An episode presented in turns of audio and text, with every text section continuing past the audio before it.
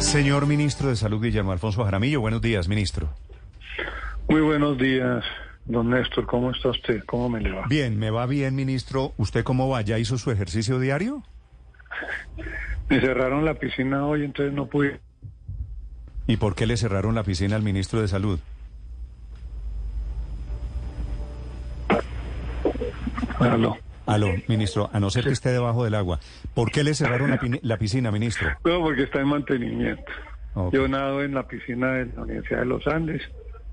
La, la rectora me dio la oportunidad de poder usarla, la uso tres veces a la semana. Pero está en mantenimiento esta semana. Sí, me dijeron que usted era un, un asiduo y gran deportista. Ministro, quisiera preguntarle y pedirle que le explique a los colombianos cuál es su idea de, de acabar el SOAT. ¿Cómo se imagina usted si se acaba el SOAT la atención que hoy es vía esa póliza para daños físicos cuando haya peatones o conductores de moto o pasajeros o dueños de vehículos? Hay una situación que yo viví y hemos vivido los que, eh, por ejemplo, en el caso mío hemos tenido la oportunidad de ser, eh, eh, de estar en el, en el ejecutivo en una gobernación o en una o en una ciudad intermedia y vemos cómo, por ejemplo, cuando hay un accidente de tránsito llegan varias ambulancias, una competencia terrible. Hay un infarto de una persona y no aparece, no aparece una ambulancia. Ahí comienza todo un, un- carrusel supremamente complejo. Primero porque le pagan a esas ambulancias para que transporten al accidentado. Inclusive en ocasiones ni siquiera verdaderamente tienen algún trauma severo ni, ni de importancia, pero lo llevan y generalmente lo llevan a una sola clínica. A esa clínica atienden, terminan con el SOAT cuando ya no hay recursos y se han gastado los dineros del SOAT, terminan en el hospital público. O la persona tiene algún recurso, entonces termina en una clínica privada.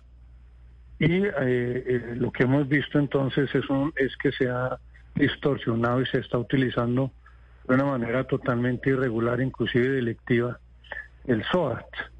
Y además, eh, eh, con el favorecimiento de, de, una clínica o de un sector o de unos o de, o de, o de unos eh, personajes que, que también están a toda hora a, eh, con su equipo de abogados ante la ADRE solicitando los recursos.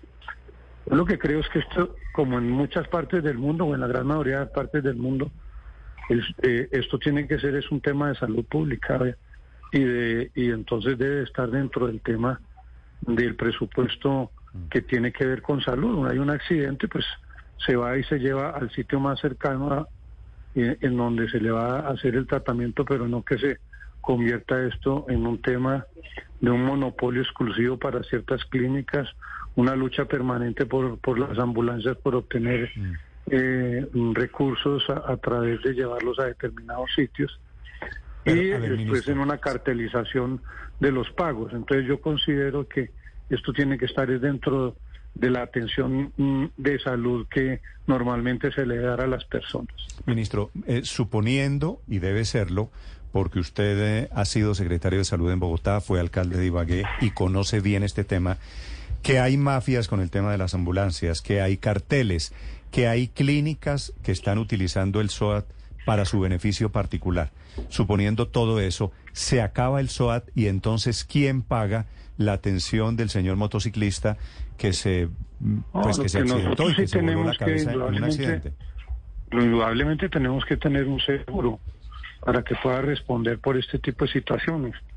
Pero entonces debe entrar directamente en el sistema, cada- así como tenemos en este momento a la gran mayoría de los colombianos afiliados y van a seguir siendo afiliados. Aquí lo que necesitamos es que una persona sea atendida en cualquier sitio del país y que no se monopolice ese tema ni se ni se malutilice el tema de la de ¿Pero del- qué quiere, qué quiere decir, ministro, que no se monopolice ese tema? Tiene que ver con que ya, y vuelvo y le repito, aquí ya se sabe a dónde van a ir a pagar los accidentados. Usted va a Pereira, usted va a Manizales, va a Ibagué, usted ya sabe dónde van a terminar los, los, los accidentados. La lucha de las ambulancias por llevarlo a una determinada clínica. esas situaciones y además por las irregularidades que se están presentando. En este momento ha venido haciendo por parte de la superintendencia una exhaustiva investigación con respecto al SOAT. Yo creo que ya estamos a punto, si debe estar ya a punto la superintendencia del doctor Ulay para sacar eh, eh, el tema de, del SOAT a flote para mostrar todo tipo de irregularidades que se vienen presentando en esa materia. Me imagino que usted ya conoce, si está haciendo esta propuesta, usted ya debe conocer parte de ese informe, ¿no? Pues no a fondo, pero sí por lo menos sé que la investigación se viene dando. Ministro, a ver, hoy los accidentes de tránsito se pagan vía SOAT, SOAT con unas aseguradoras privadas. En el nuevo sistema, si se acaba el SOAT, ¿todo lo pagaría ADRES? entraría todo a un fondo que debe ser la atención de salud y lo pague el ADRES, pero por supuesto tiene que haber seguros para que los vehículos que están transitando respondan por este tipo de accidentes, pero no que se siga manejando en la forma como... Pero, pero no le entiendo, ministro. Si se acaba el SOAT, usted me dice, tendría que haber seguros. ¿Qué clase de seguro? Es decir, se acaba el SOAT, pero lo reemplazaríamos con otro seguro. Lo que quiero decir es que entonces tenemos que buscar la posibilidad de que, lo lógico que usted tiene que tener, como en todas partes del mundo, usted tiene seguros para sus, sus, sus carros, ¿no es cierto? Sí. Para pero no necesariamente como si eso fuera eh, una situación aparte de lo que tiene que ver con la salud. ¿Me explico? O tal vez no. Tal vez, lo ministro, un ejemplo. Eh, usted y yo vamos por la calle, no nos conocemos, nos estrellamos y los dos quedamos heridos. Hay una, hay accidente. Ok, toquemos madera. Hoy en día eh, vamos y nos presentamos a la clínica y hasta ocho y hasta ocho. Sí, pero entonces usted llega y dice SOAT y entonces el SOAT tiene tarifa diferente y entonces el SOAT tiene eh, eh, se lo llevan a una determinada clínica todo como si fuera algo aparte de la salud. Y eso es lo que no, lo que yo considero que no puede seguirse presentando. Y tiene que ser un tema de, normal como si eh, presentara cualquier tipo de accidente que uno pueda tener en la casa. Porque es que además se está utilizando hasta el SWAT en accidentes que no tienen nada relacionado, en accidentes que no tienen nada que, nada que ver con, con los accidentes de tránsito. Mm. Ministro, ¿este nuevo modelo que usted se imagina significaría aumento de los seguros de los vehículos? Eh, hay una cosa que sucede aquí en el país que, que no lo tienen y es que normalmente, eh, eh, en la medida que usted sea más cauteloso, en la medida que usted no tenga accidentes, donde usted sea un buen conductor sin accidentes, generalmente lo que sucede es que le van, usted va teniendo una, un, premio y se van rebajando, le van rebajando sus seguros. Pero aquí en Colombia las cosas son diferentes. Aquí le suben a, sobre todo en estos días ha habido un aumento eh, exagerado de los seguros, ¿no es cierto? Entonces, nosotros tenemos que ir mirando otros modelos más adecuados a los que tenemos actualmente en Colombia. Sí, en cualquier caso referencia a lo que está a lo que se está presentando en otros en otros países.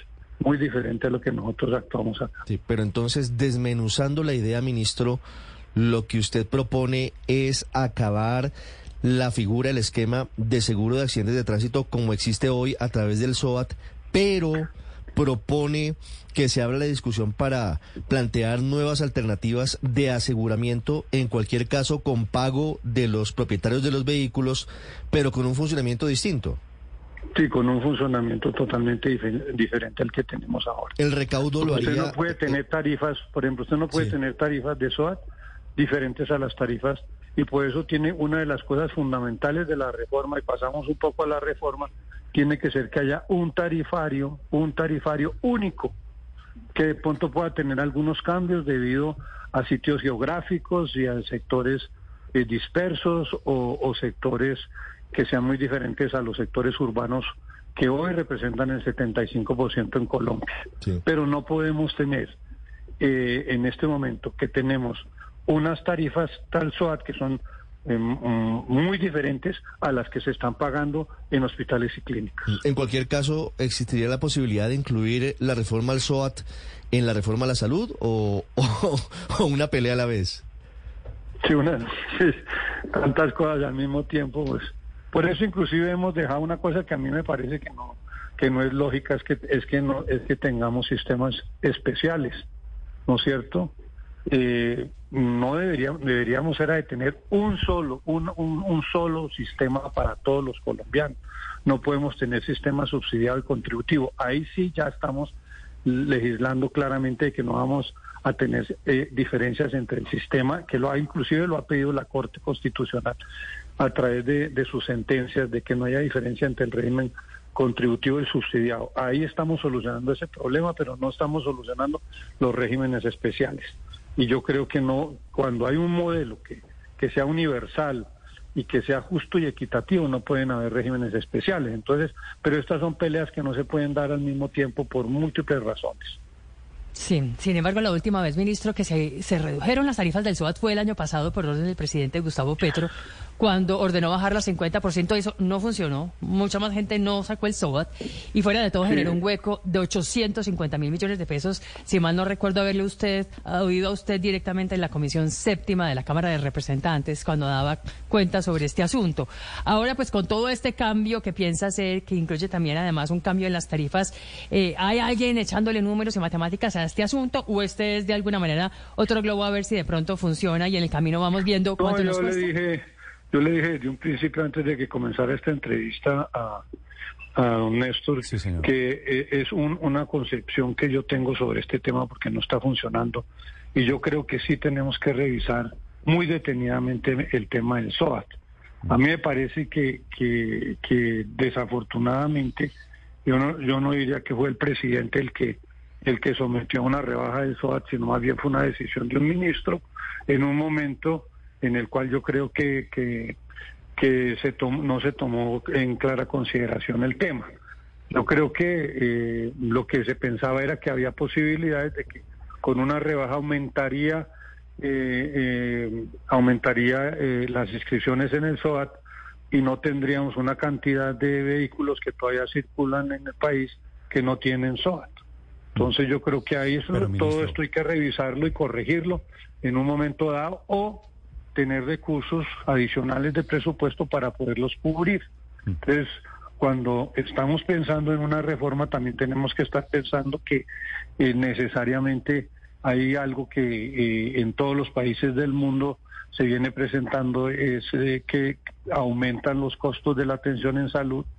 Es un país con una gran flexibilidad de, en su modelo, abarca inclusive eh, y da salud y, apoya con medicamentos y todo tipo de, diferentes eh, eh, equipos a, a, la comunidad en general, que inclusive no, no se presenta en algunos países desarrollados del mundo. Entonces tenemos un modelo que que hay que revisarlo, que hay que mirarlo con detención. Déjeme, Entonces, hacerle, una consideración. Y a mí me gusta, me parece muy interesante su idea de acabar el SOAT para que absorba toda esa atención el sistema de salud pública. Pero lo que usted acaba de decir, ministro, eh, no sé, me, me abre un interrogante. Esa rebaja de hace menos de un año al, al SOAT vía subsidio, ¿eso no fue una rebaja pactada por la noche por un ministro loco sin autorización del gobierno. Eso costó billones de pesos, ministro. Y yo no, billones no. Claro que billones. No, no, no, no. Dos billones de pesos, ministro. No, señor, no. ¿Cómo, ¿Cómo, no? No, no, no para nada. No, inclusive las cifras ahora todavía no las tenemos, pero no superan, mm, de pronto se podría pensar en 800 mil millones de pesos, pero no supera eso. Pero, ministro, eso debe ser porque el programa fue un, un fracaso. Pero aquí ese ministro, que usted dice lo hizo solo allá el ministro sin autorización del, del presidente, anunció un subsidio que fue financiado con la reforma tributaria del año pasado, con el visto bueno del Ministerio de Hacienda. Bueno, ya la verdad no estaba en el gobierno, no puedo decirle con exactitud cómo sucedió ni Sí, por eso, lo único que estoy comentando yo es que... Por eso quería hacerle la precisión, porque ah, yo sí estaba, yo sí estaba al aire y estaba entrevistando a la gente del gobierno, porque hace un año, esa fue la decisión, en diciembre del año pasado, recuerdo entrevistando al ministro de Transporte de la época.